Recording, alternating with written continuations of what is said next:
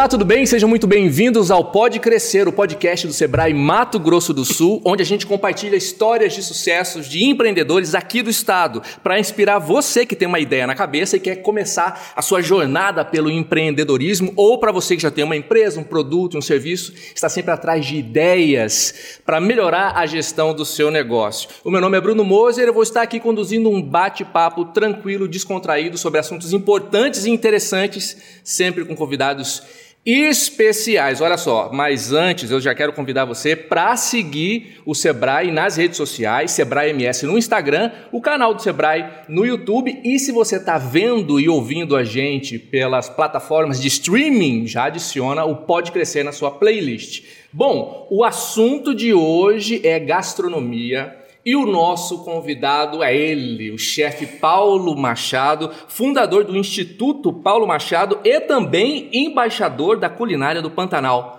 Propagando aí a importância do sabor pantaneiro para o Brasil e para o mundo. Olha que introdução essa, chefe. Seja muito bem-vindo, muito obrigado, viu? Bruno, eu que agradeço. Obrigado também, Sebrae MS. E a todos que estão aí assistindo a gente, ouvindo a gente, Exatamente. podendo compartilhar essa paixão que é a gastronomia. Bom, para vocês que estão vendo aqui a gente, para quem não está vendo, só ouvindo, aqui na mesa já temos delicinhas aqui, né? temos chipas, temos aqui um mel. A gente vai falar sobre isso uh, daqui a pouquinho. Porque Você vai provar papo... também daqui a pouco. Eu viu? vou provar? Claro que sim. Vai ver a diferença de uma chipa original, assim, uma receita ancestral e uma receita mais é, do dia a dia que a gente encontra nas padarias hoje. Calma que eu já tô com a boca aguada aqui, gente. Calma. Vamos começar do início, chefe. Vamos lá. Conta pra gente então como é que surgiu a ideia do Instituto Paulo Machado e principalmente qual é o propósito dele. Muito bem. Eu trabalhava em São Paulo no primeiro centro de pesquisas em gastronomia brasileira dentro da Universidade de AMB, o Morumbi, junto com a Nestlé Food Service. Eles isso montaram, quando? Em que ano? Isso foi em 2008. Ok, já é, nos posicionamos. A gente começou com esse projeto junto com o professor Ricardo Maranhão, professor de História da Alimentação na universidade onde eu estudei, em São Paulo. E eu trabalhei durante dois anos com eles como supervisor das pesquisas, um trabalho que foi muito enriquecedor para mim. Foi quando eu comecei o meu mestrado, já tinha terminado a faculdade, tudo, o mestrado em hospitalidade, e comecei a fazer o primeiro grupo de pesquisa em cozinha pantaneira lá em São Paulo. Uhum. Escrevi um projeto para a Fundação de Cultura também. Foi realmente o embrião, o começo de toda a minha pesquisa que eu carrego aí é, durante todos esses anos com a cozinha pantaneira. Uhum. Eu trabalhei durante um tempo nesse centro. Quando eu saí, o professor Maranhão mesmo me sugeriu por que, que você não continua com uma empresa de pesquisas em alimentação. E aí eu resolvi dar o nome em homenagem ao meu avô, Dr. Paulo Coelho Machado, uhum. que é um historiador muito importante aqui sim, da nossa capital, sim. foi advogado, enfim, foi quem me inspirou na minha primeira formação, né? Eu fiz direito em primeiro lugar, em primeira formação. E é, eu montei essa empresa de pesquisa, então, Instituto de Pesquisa em Alimentação Paulo Machado, Instituto Paulo Machado, uhum. que vem hoje justamente prestar trabalhos de treinamentos, palestras, workshops voltados para a gastronomia. Para empresas locais, não só aqui de Mato Grosso do Sul, mas também é, os SESCs espalhados aí pelo nosso país, uhum. Sebrais e também é, Travel Bureaus que estão aí espalhados pelo nosso país, que querem mostrar a identidade da gastronomia de cada lugar. Isso é um trabalho que a minha empresa faz. Além do turismo gastronômico, que é uma coisa que eu vou contar para vocês, que está completando 10 anos esse ano. Uau! Bom, vamos voltar então um pouquinho antes e fala pra gente então como é que começou a sua paixão pela culinária. Bom, é algo que vem assim de casa. Eu não tenho aquela família que tinha restaurante, coisa Sim. desse tipo, mas é uma família de cozinheiras exímias. Tanto por parte da minha mãe, minha mãe também é uma exímia cozinheira, mas também por parte do meu pai. A minha avó, Dona Zilá Machado, ela recebia ah, os amigos do meu avô do, do, Manuel de Barros, por exemplo, era um dos grandes ilustres convidados que ia comer feijoada na casa do meu avô, do Dr. Paulo. Ah, Imagina que é. Eu era bem uma criança. feijoada com o Manuel de Barros. Né, eu falava, quem que é esse homem aí com cara de passarinho? Porque ele tinha aquele cabelinho branco, é, sabe? Parecia um passarinho figura, mesmo. Né? É incrível. E Manuel de Barros, né? Depois eu vi, a, conhecer um dos meus grandes gurus, mentores na inspiração pela paixão pelo Pantanal. É, enfim, essas pessoas da nossa cultura, jornalistas, é, estavam sempre ali. Minha avó, ela agarrava todo mundo pela boca. Ela fazia feijoada no sábado, uhum. fazia vatapá. Ela aprendeu um pouco da cozinha baiana, porque meu avô tem uma origem na Bahia. Ela aprendeu um pouco de cozinha portuguesa, porque também a sogra dela era portuguesa. Então, assim, desde aquele bifinho feito naquela panela de ferro com manteiga e acebolado, até o frango assado de domingo com a macarronada, a macarronada com coloral, uhum. o mate da minha avó, o mate cozido que ela fazia depois com gelo batido, limão e açúcar, bastante açúcar para a gente consumir, a criançada na hora de brincar. Essas coisas é, são parte da minha memória gustativa. E eu sempre fui guloso. Então acho que tem um pouco de é, aptidão para isso, né? Sim, né? Que uhum. eu tenho primos, as minhas irmãs mesmo não seguiram essa carreira e tiveram tudo isso e tem na memória. É, junto com esse olhar, é, essa paixão que eu via em casa com a gastronomia. Quando eu resolvi mudar de área, eu não estava satisfeito no direito, uhum. eu fui procurar uma profissão. A sua primeira formação em direito. Exatamente. Uhum. Eu trabalhei desde o primeiro ano na faculdade, fiz estágios e tudo mais, mas eu fui procurar um, um trabalho para justamente fazer uma grana para ir para outra profissão, Já né? migrar. Decidido. Pois é, aí eu entrei num restaurante. E, uhum. Só que não entrei pela cozinha, que era o que eu queria, porque eu já pensei, eu vou ver um pouquinho como é que é a parte prática, e aí depois eu vou fazer a faculdade. Tá. Fazer o contrário do direito, né? Que eu comecei na faculdade, trabalhei, mas não, não me sentia realizado. Uhum. E aí eu comecei como garçom. E é, foi super bacana para mim, por quê?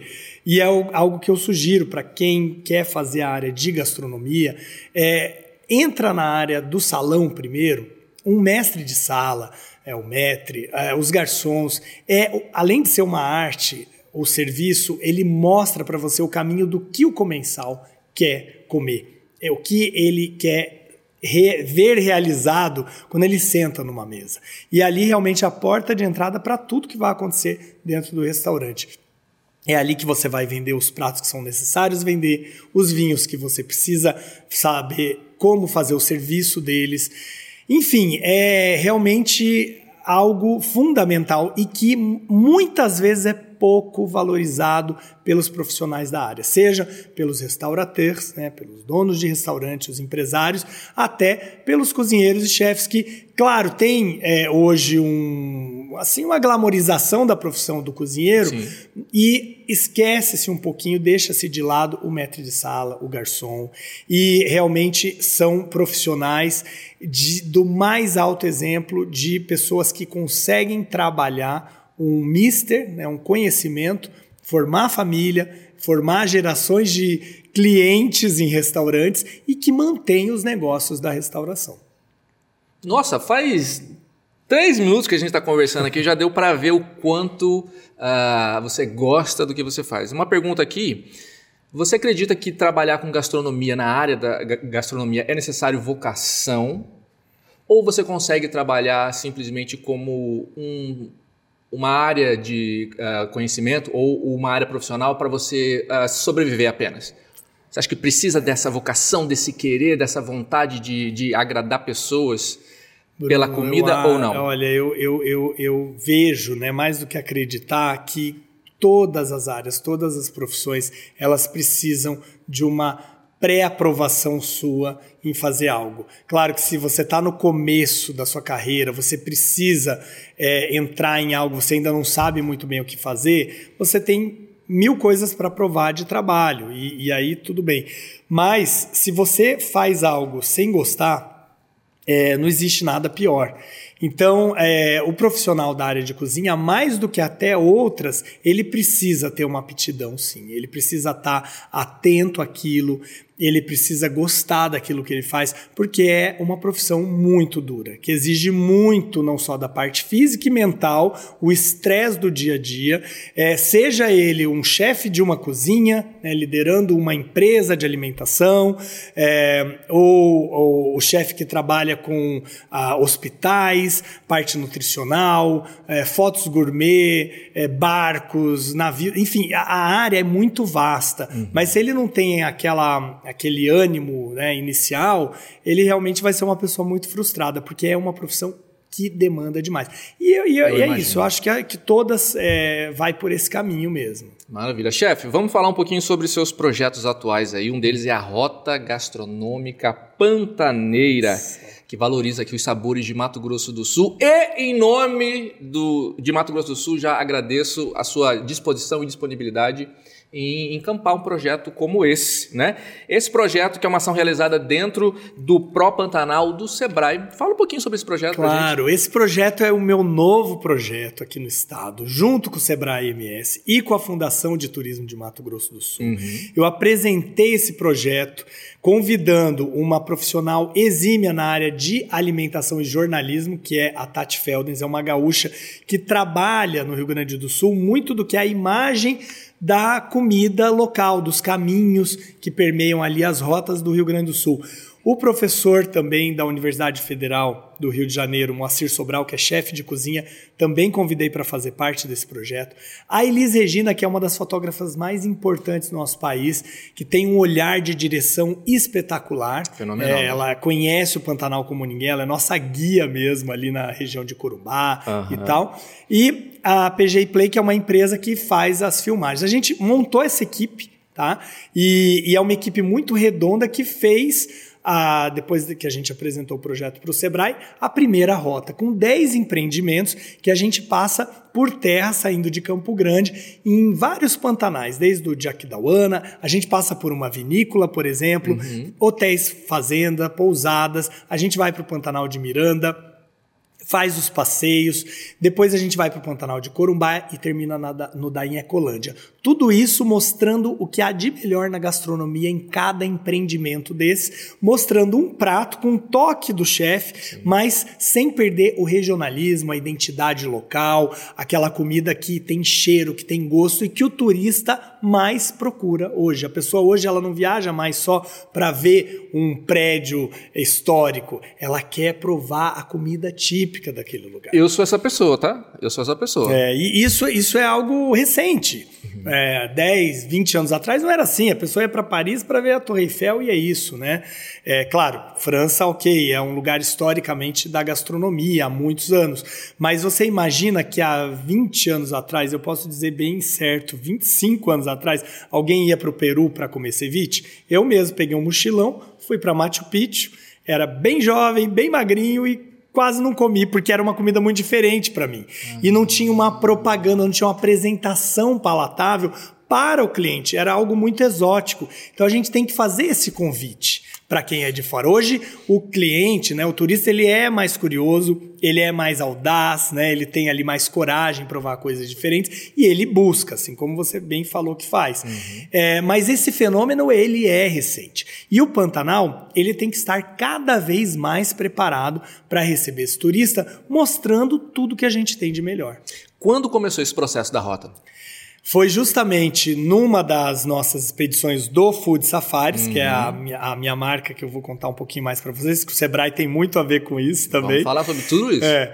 E a gente fez uma expedição para o Rio Grande do Sul, uhum. onde a gente teve a honra de receber duas pessoas que trabalham no Sebrae MS, ah, como clientes. Uhum. Só que vocês sabem, né? O, o, o, funcionário do Sebrae, ele mesmo de férias, ele está trabalhando, né?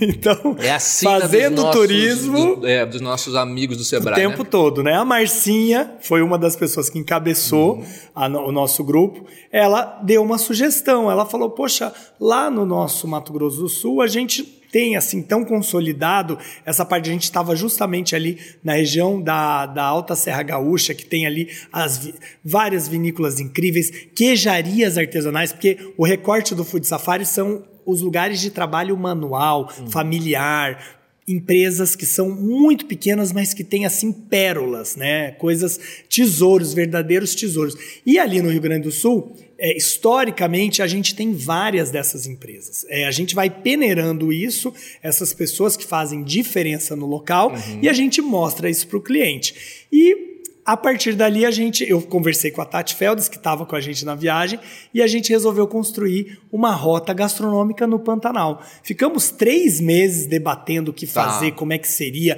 como seria o formato, como não desconfigurar o que já existe, porque é muito fácil um chefe chegar numa, num empreendimento e falar: ah, vamos colocar essa receita.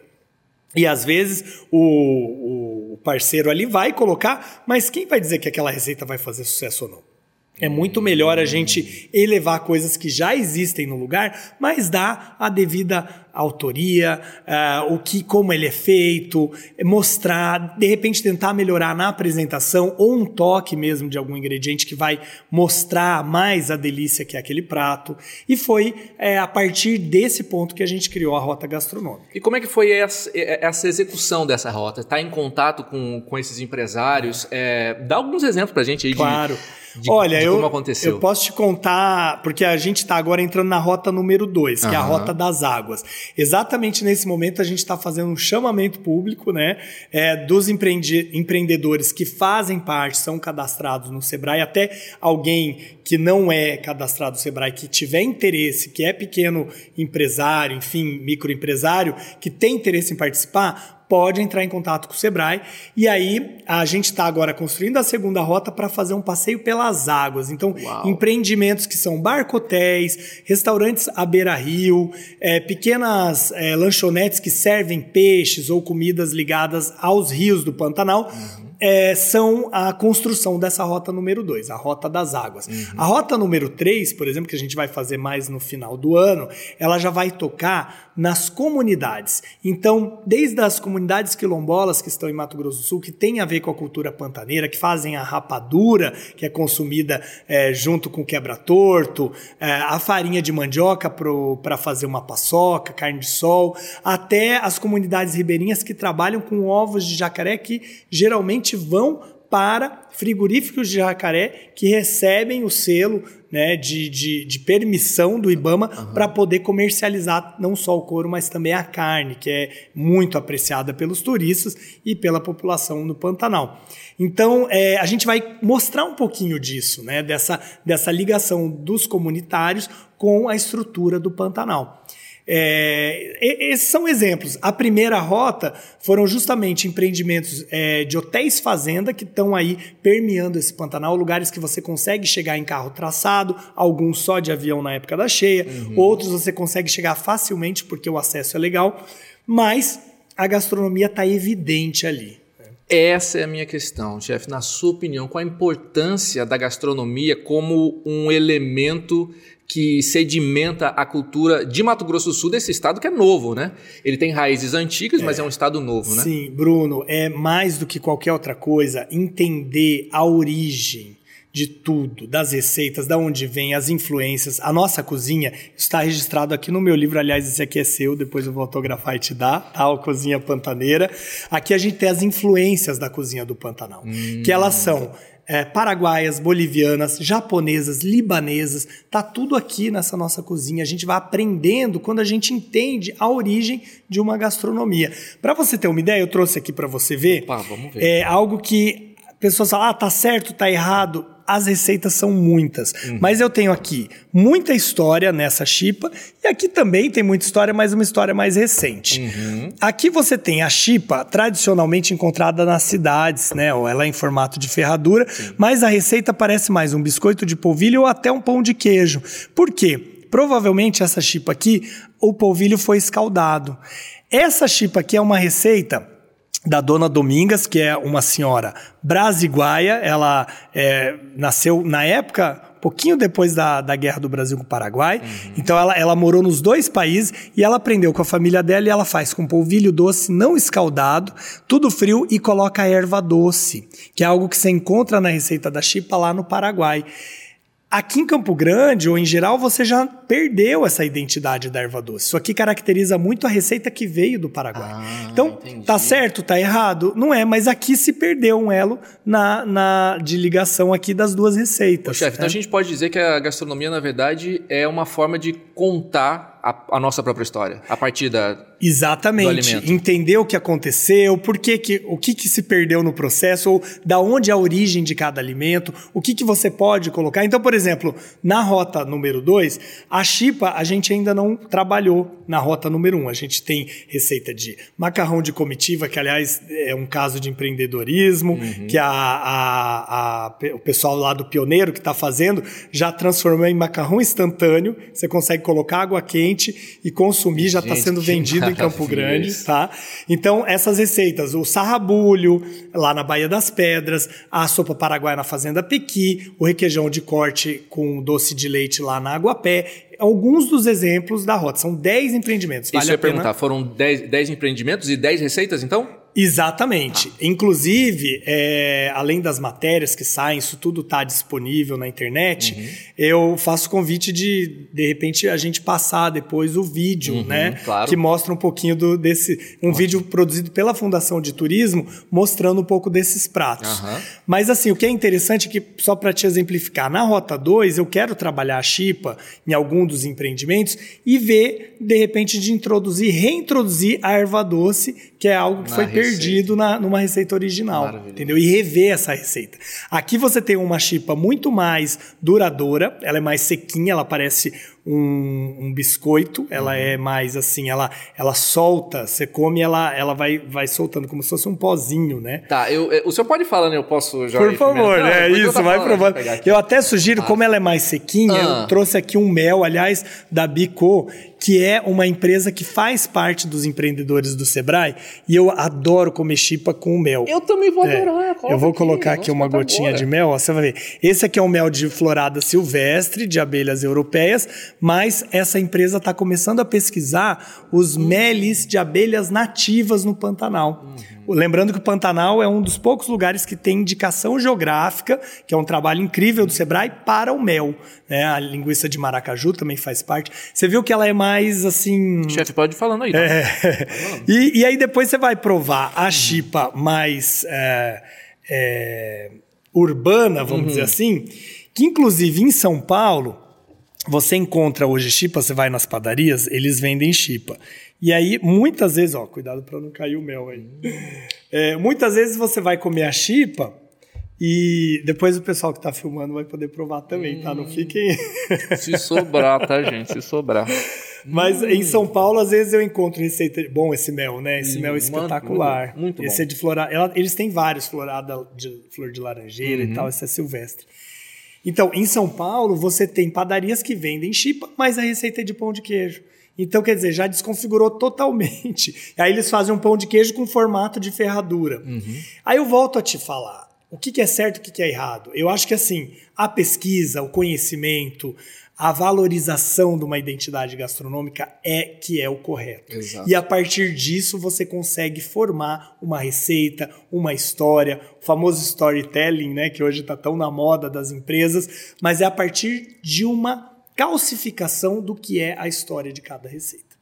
Muito bom. Olha, adorei, adorei essa chipa aqui. Muito bom. Esse mel também maravilhoso. Agora, não dá pra gente ficar comendo aqui toda hora, a gente tem que continuar, né? Eu tô vendo aqui na sua. É Doma que a gente fala? Isso, doma, Você viu que eu- uniforme, mas o nome co- É. é, mais Esse comum. Food Safari, Brasil Food Safari. Vamos Isso. falar um pouquinho sobre a sua empresa, o Food Safari. Isso, exato. Então, essa é uma marca que foi criada a partir da, de um contrato de parceria entre a Bravo Expeditions, Uhum. que é uma empresa de turismo, turismo de nicho, eles fazem turismo fotográfico, turismo gastronômico com Food Safari, turismo especial para pequenos grupos, e a minha empresa de pesquisa em alimentação, o Instituto Paulo Machado. A gente montou essa parceria, estamos completando 10 anos e a partir dessa parceria nasceu a marca Brasil Food Safaris, que no nosso quinto ano a gente inscreveu como startup num prêmio do Sebrae Brastoa, Sebrae Nacional. E a gente ganhou o primeiro lugar. A gente ficou muito honrado com esse prêmio. A gente recebeu é, um treinamento no Sebrae. Foi a nossa primeira, o primeiro contato direto com os, os empresários, os, os, professores do Sebrae, né? O, todos o, todo, toda a equipe que nos deu ali um treinamento especial, não só na parte de planilhas, a parte de marketing, como é que a gente trabalha. A gente mudou o logo da nossa empresa depois desse treinamento ah, que a gente ah, ganhou. Então, muita coisa veio a partir dessa, desse encontro com o Sebrae. Foi maravilhoso. É, enfim, a partir disso, a gente também começou a trabalhar as rotas que a gente fazia, né, os roteiros, uhum. mais assiduamente, que foi uma das coisas que o Sebrae apontou. A gente fazia muito esporádico, era uma viagem. A gente começou com uma viagem ao ano, no primeiro ano, depois nós fizemos duas, depois quatro. E aí, o, um consultor do Sebrae nos orientou, falou: olha, vocês precisam ter uma assiduidade mensal de viagens. E aí foi um desafio muito grande para mim e para minha parceira de trabalho, que é a Poliana Tomé, uhum. da Bravo Expeditions. Como que a gente vai fazer isso? Aí começamos a formar grupos menores, a oferecer para o mercado datas aleatórias das viagens. Começamos a fazer expedições não mais ligadas a eventos. A gente tem, por exemplo, Hoje a gente faz viagens internacionais, uhum. a gente tem mais de cinco destinos em países fora do Brasil e a gente já trabalhou todos os biomas do país. Esse ano nós temos nove viagens. A gente começa agora esse mês Uau. e aí vai continuando. A gente tem, por exemplo, o Food Safaris Japão no final desse ano, em novembro. A gente tem Açores, a gente tem Cuba, Peru. Esse para falar do internacional. Colômbia.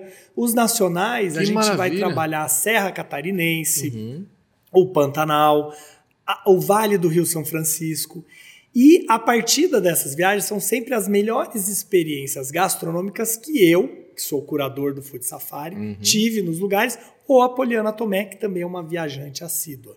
Então, ela vai para os lugares, ou eu vou para os lugares, a gente começa a desenhar, temos parceiros locais, a gente quer sempre fomentar, chama Food Safaris, né? Essa coisa do safari, mas a gente quer que o cliente que viaja com a gente, que são até 15 pessoas, são grupos pequenos, uma viagem imersiva de poucos dias, que ele traga de volta para casa dele, ao invés do álbum de fotos para mostrar o filminho, ele traz uma receita e ele vai fazer em família. Ai, ou o chefe de cozinha que foi com a gente vai impactar no restaurante dele depois, ou na aula. A gente tem muitos professores, alunos de gastronomia.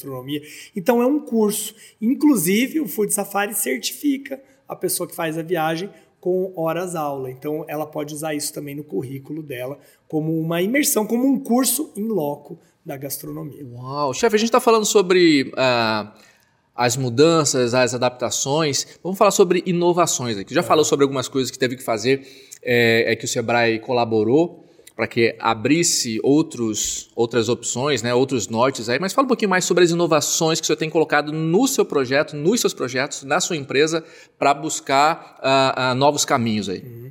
Olha, eu, uh, quando comecei a trabalhar com a pesquisa, eu apresentei um dos projetos meus para o Itamaraty. E é um encontro aí que está fazendo também um pouco mais de 10 anos. Uhum. E ele me possibilitou viajar para vários lugares. A partir disso também que a Poliana me procurou para a gente montar o Food Safari. Né? Como é que as pessoas vão viajar com você? Né? Porque todo mundo me vê viajando, trabalhando, Sim. fala, ah, eu quero ir na mala com você e tal. Mas é, são essas viagens que me mostram muito do que é bacana e inovador.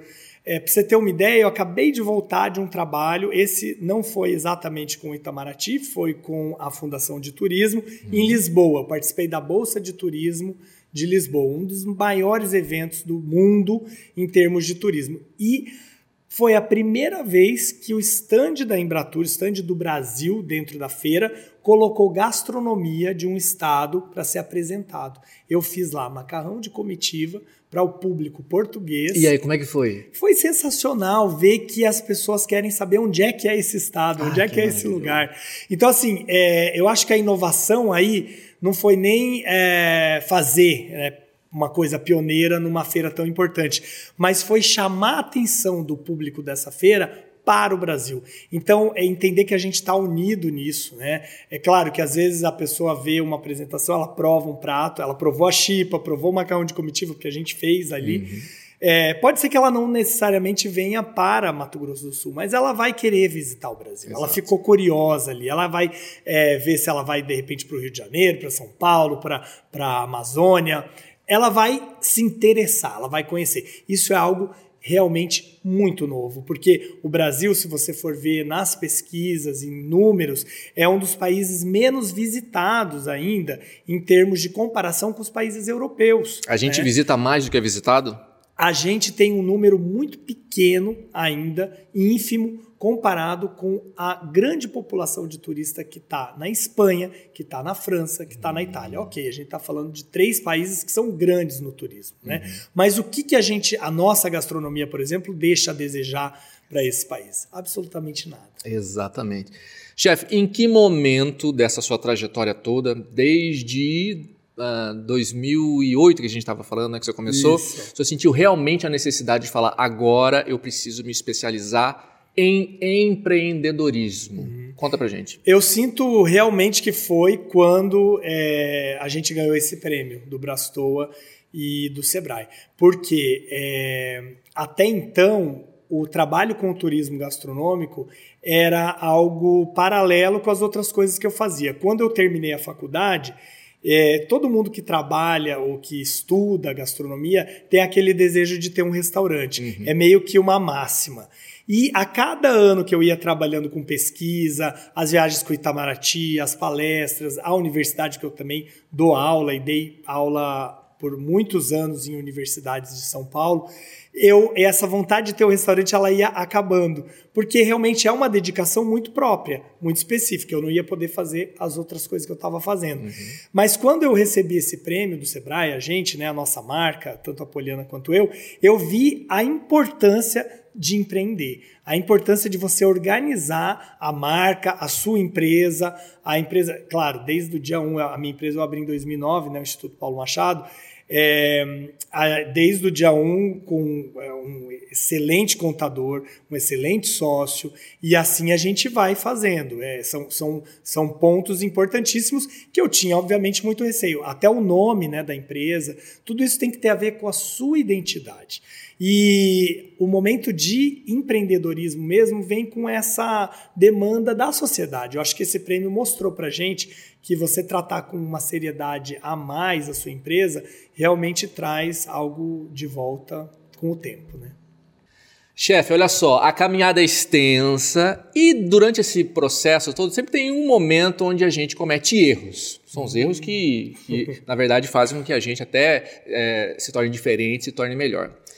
Se fosse falar para os nossos empreendedores, nossos ouvintes, espectadores aqui, do momento, não faça o que eu fiz, qual seria? Olha, Bruno, são, são vários. Eu viu? imagino. São várias escolhas, né, diárias, inclusive, né? É, eu, eu sinto que eu tenho uma sorte até é, de trabalhar com pessoas é, muito honestas no que fazem, assim, que tem uma dedicação mesmo é, profunda. É, ao mesmo tempo, muitas dessas pessoas, desses parceiros, é, às vezes a gente vê uma possibilidade de trabalho para eles parecida com o que a gente idealiza, e não é bem assim. Né? Eu te conto, por exemplo, de uma situação é, bem, bem, bem é, possível assim disso, né? Não faça isso de novo, uhum. né? Que foi é, deixar um, uma das nossas expedições seguir carreira solo é, sem eu estar tá junto ali na prática, né, no dia a dia, ou a minha sócia. E deu errado né, essa, essa possibilidade, porque as pessoas que são parceiras nessa viagem, nessa expedição, elas não estavam é, aptas. E não é nem questão de treinamento, porque a gente, quando a gente passou, a, a gente resolveu crescer, né, depois dessa desse prêmio do Sebrae e tudo mais, a gente viu que a gente precisava fazer outras expedições com outros atores, né? outros chefes, outros é, guias levando os grupos, porque é humanamente impossível eu estar em todas as viagens Sim. ou a Poliana.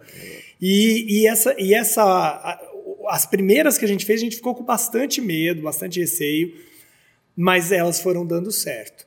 É, muito embora existe esse, esse, essa questão. A gente aposta em todas, né? Falar, ah, dá para fazer. E não é bem assim. Então a gente tem que dar um passo para trás, falar, não, peraí, essa viagem, por exemplo, ela só vai acontecer se estiver um dos, é, dos sócios, uhum. senão ela não vai acontecer mais. E, e, são expedições, muitas vezes, que a gente aposta e que a gente tem demanda, que as pessoas querem fazer, mas não estão. É, o lugar não está preparado para trabalhar sozinho, né?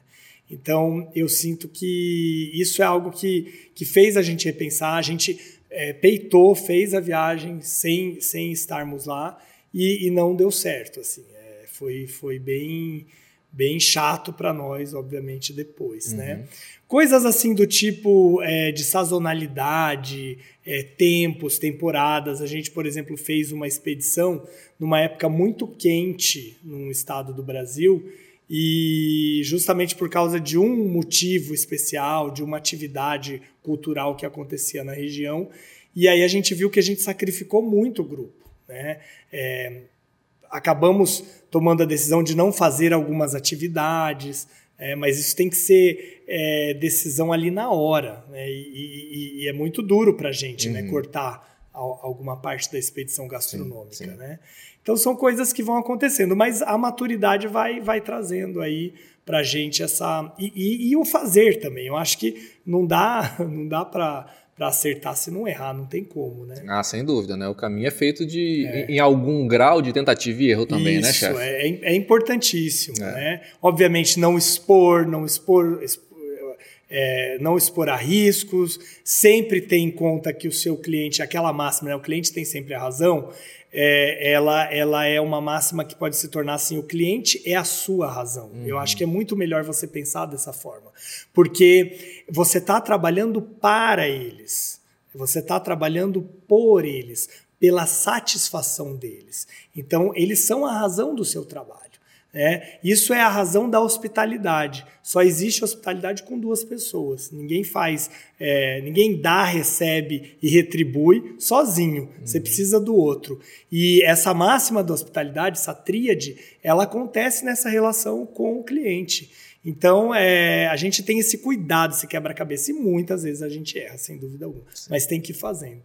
O chefe, o que é que vem pela frente aí com o Food Safaris, com o Instituto Paulo Machado? Fala pra gente. Olha, temos novidades. Hum. Ah, o Food Safari, é, até a nossa marca é a Brasil Food Safaris, né? Uhum. Ela tem braços, marcas, coisas que estão acontecendo junto. Uma delas é um programa de TV que vai estrear esse ano ainda. Opa! É, eu vou contar um pouco mais para vocês nas minhas redes sociais, lá no uhum. arroba chefe Paulo Machado. Uhum. Quem quiser aí seguir, ou arroba Food Safaris também. É, já já esse programa vai estrear e ele conta um pouco das expedições. Então a gente fez uma primeira temporada na Espanha. A gente já está pensando no próximo destino, talvez aqui no Pantanal, ou talvez no Peru, ou talvez no México. A gente está pensando ainda onde é que vai ser essa próxima série do Food Safaris, que é um produto para TV que a gente está fazendo. Também. Ótimo. Deixa eu dar uma olhada nesse livro aqui, mostrar para o claro. pessoal também. Uhum. Cozinha Pantaneira Comitiva de Sabores, pelo nosso chefe Paulo Machado. Isso, Olha é aqui, é da dá uma olhada aqui. Bay, é um livro uhum. que eu produzi, é, são anos de pesquisa, são 65 receitas tradicionais, algumas autorais da nossa cozinha pantaneira, e eu consegui um pouquinho antes da pandemia a gente fazer todas as fotos, foi uma sorte, assim, porque para você ter uma ideia, um mês antes a gente estava finalizando com a fotógrafa Luna Garcia, uma fotógrafa excelente de uhum. São Paulo, as fotos no estúdio dela e depois aqui no Pantanal. A gente tem aí a parte de textos da pós-doc em História, Cristiana Couto, ela é premiada, Isso. tem prêmio Jabuti e tudo mais. E o professor Maranhão, que foi aquele professor que eu contei que está lá no começo da minha carreira, uhum. tem um texto em memória dele aí nas pesquisas que ele fez sobre o Pantanal. Então, pelo que eu estou vendo aqui, cada receita tem um, um, um apoio aqui textual primeiro, Isso, né? Histórico, um contexto, embasado. E aí uhum. a receita em si, né, chefe? Isso. Esse livro ele está à disposição nas plataformas digitais, aí na Amazon, uhum. você encontra na própria editora, a editora B distribui em algumas livrarias do país e pela internet você encontra. E é um registro da nossa cozinha. Aqui, por exemplo, está o corte lampinado, que é um tipo de corte uhum. que é feito no Pantanal, que deriva da palavra lapidar. Para você fazer o arroz carreteiro, você tem que enviesar a faca e ir tirando lascas da carne. Uhum. É, isso é o lampinar. Não é Brunoise, não é Julienne, não é cubos médios, não é um corte que você aprende na faculdade. Não, é um, algo do pantaneiro. E que traz a tipicidade, a, a, o registro dessa receita. Né? Chefe, chegamos no momento inspiração, tá? Que é um momento onde a gente pede para o nosso uh, convidado citar alguma referência. Eu sempre ah. digo que a gente é feito de referências, né? Então, citar alguma referência que possa inspirar quem está vendo a gente, que seja um filme, um livro, uma pessoa, uh, alguma coisa que nos desperte coisas novas. Olha, Manuel de Barros me inspira sempre, né? A Já falei todos dele aqui, é, eu acho que é né? é até meio óbvio falar dele, uhum. né? Para a gente entender mais dessa terra. Mas tem um documentário até da Documenta Pantanal, que foi a iniciativa que trabalhou com o meu livro, tem outros livros também da Documenta Pantanal, que é o Ruivaldo. Ruivaldo, o homem que salvou a Terra. Ele fala sobre. Um documentário. É um documentário. É, Ruivaldo, o homem que salvou a Terra. É um documentário especial sobre o rio Taquari. E é um rio que ele mudou de curso, né, parte dele, uhum. outra parte ele assoreou né, durante vários anos, é, de problemas que foram acontecendo ali, principalmente na parte mais alta do Pantanal. E é um documentário que mostra muito dessa parte de sustentabilidade, que é importante para cada um, ah, enquanto sim. pessoas, né, agentes que, tão, que estamos aqui nessa terra, é. nessa responsabilidade. O Rivaldo mesmo é um desses pecuaristas que tinha lá a fazenda dele, é, que era muito respeitada pelo ciclo da cheia e da seca, usava muito desse rio e de repente ele perdeu tudo por conta desse assoreamento. Então, desperta muito para a gente esse lado de responsabilidade ambiental que cada um tem que ter, né? Então, é uma sugestão aí para todos que estão aí procurando algo para se inspirar. Maravilha. E esse outro livro aí? Ah, esse aqui eu trouxe, eu, eu comprei agora no aeroporto. Ah. Né? Eu adoro o Mário Sérgio Cortella. Sim. Né? Mas tem uma citação, de, é, aliás, do Mário Quintana, que está bem no início do livro. Ó. Isso é uma sugestão, o livro é Por que Fazemos o que isso. Fazemos. Mostra pra né? gente isso. Eu estou lendo ele, estou quase no final já, mas uma delícia de leitura rápida, para ler no, no, avião mesmo, uhum. na viagem.